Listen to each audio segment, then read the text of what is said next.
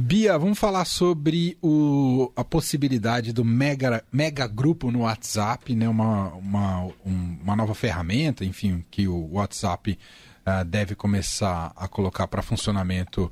Ainda não está muito certo quando, mas ficou. Eles já declararam que no Brasil só depois de outubro. Imagino que não por acaso, né, Bia? E envolveu o presidente Jair Bolsonaro hoje numa reunião? Pois é, o presidente Jair Bolsonaro veio, vinha reclamando aí nos últimos dez dias, mais ou menos, é, sobre a notícia de que o WhatsApp não liberaria esses mega grupos para milhares de pessoas antes das eleições. E aí ele resolveu chamar numa reunião no Palácio do Planalto, uma coisa que é um pouco inusitada quando a gente tenta pensar, pelo menos, em como acontece em outros países também, chamar no Palácio do Planalto executivos da empresa para explicar por quê, né? que eles não vão liberar os megagrupos antes da eleição. Porque, na verdade, é, ele gostaria de usar na sua própria campanha eleitoral. Em 2018, a gente tem é, notícias, investigações, inclusive a admissão por parte do WhatsApp de que o, o aplicativo foi usado indevidamente nas eleições, é, com disparos em massa, né? É, que é justamente algo que não é permitido hoje quando você está é, falando num grupo. Os grupos hoje têm mais ou menos 200, um pouquinho menos de 260 pessoas.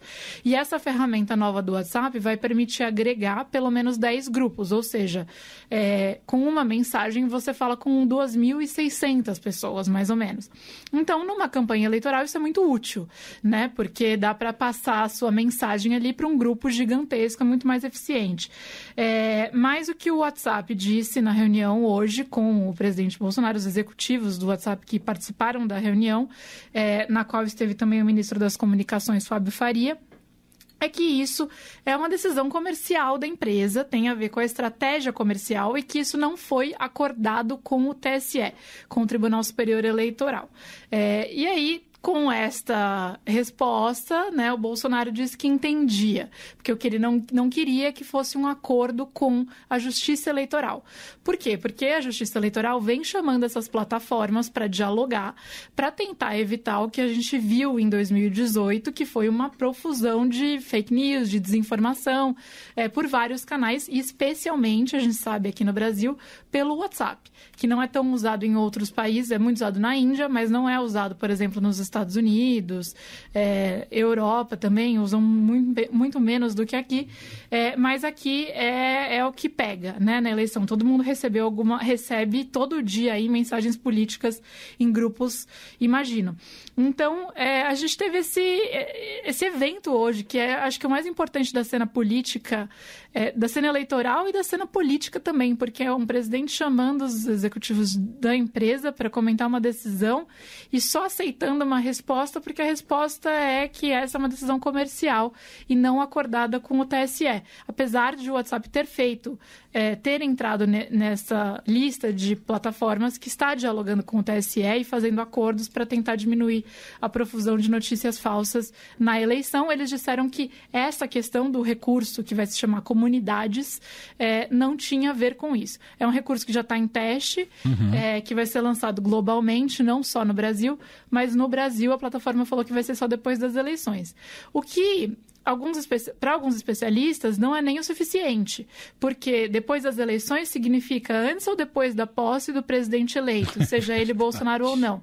Porque nos Estados Unidos, por exemplo, o grande problema foi depois da eleição, né? É que não era o WhatsApp que era usado, a maioria dos vídeos consumidos eram por YouTube, é, dos trumpistas, né, dos eleitores do Trump, pessoas aí que, é, que se reuniram também na frente do Capitólio e invadiram o Capitólio tentando impedir um dos atos de certificação da eleição do Biden em janeiro. Então foi pós-eleição. Então a gente não sabe se esse recurso do WhatsApp vai ser usado entre outubro e janeiro, é, mas o que a gente sabe é que não será usado até outubro. Bolsonaro estava insatisfeito e aí ouvindo que não, tenha, não tem o dedo do TSE nisso, pelo menos de acordo com o WhatsApp, é, ficou um pouco mais, é, mais tranquilo. Mas ele está falando agora, não sei se é um, é, se é um evento, o que, que é.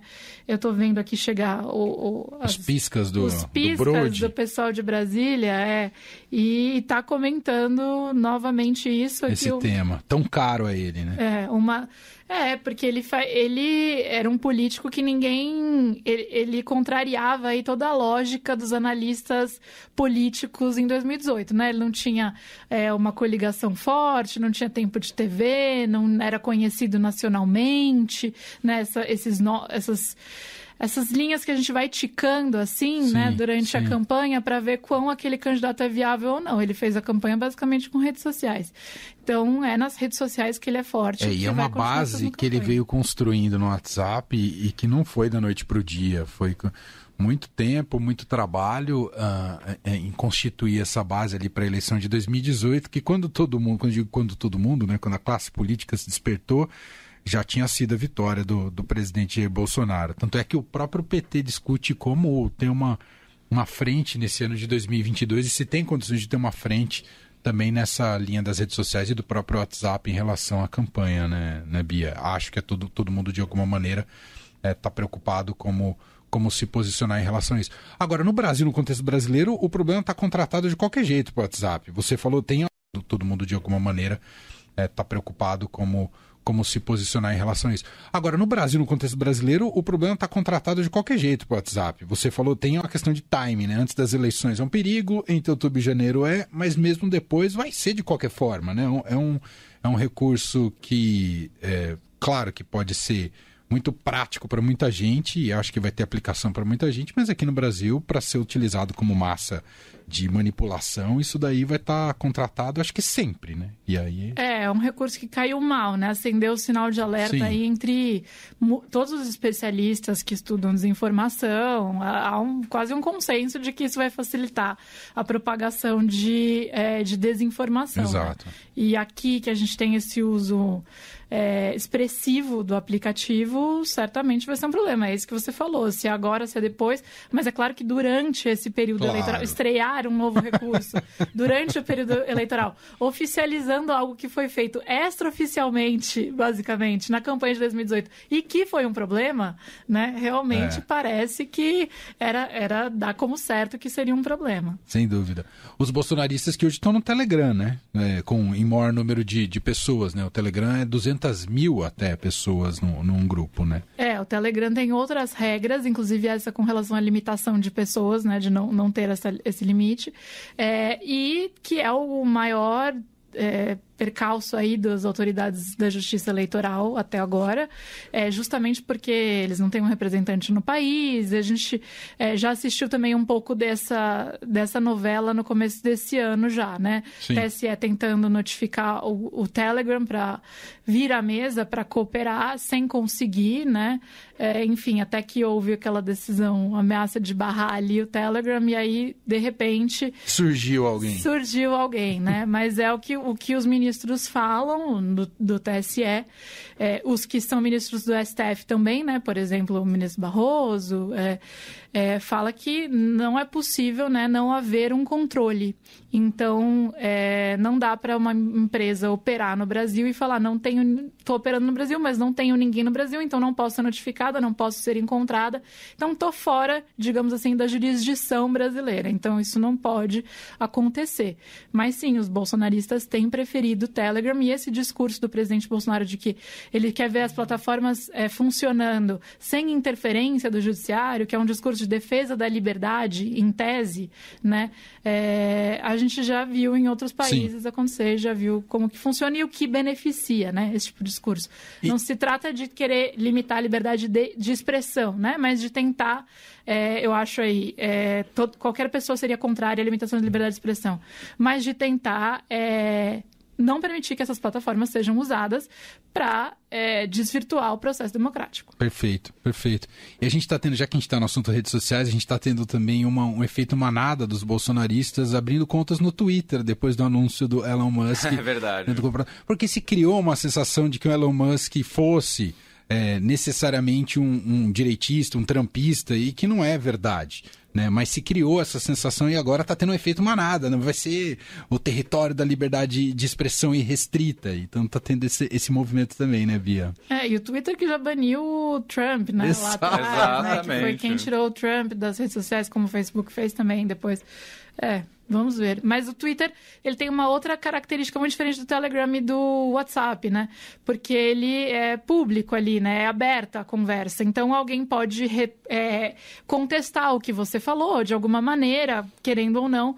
O WhatsApp e o Telegram, é, não. Aquilo vem, né? E Privado. fica ali dentro no privado. É mais difícil de, inclusive, de responsabilizar porque você a justiça às vezes muitas vezes não consegue achar quem foi o autor daquela mensagem, né? É a mensagem isso. só foi sendo repassada em grupos privados. É isso. Muito bem, é um sinal claro de como as redes sociais estão no centro da arena política, no processo democrático né, e da interferência que tem também durante as eleições. Vamos falar muito sobre isso ao longo desse ano, sem dúvida nenhuma, ao longo desse ano, ao longo dos próximos meses até a eleição. Bia, obrigado mais uma vez. Você volta na sexta-feira, certo? Sexta. Se até lá você comeu miojo, quero, quero a Vou atrás do miojo, vou fazer a resenha Boa. Do, do miojo doce. Vamos comer ao vivo aqui não, no fim também de não exagera. Beijo, Bia. Tchau, beijo. beijo. Fim de tarde Eldorado, uma revista sonora para fechar o seu dia.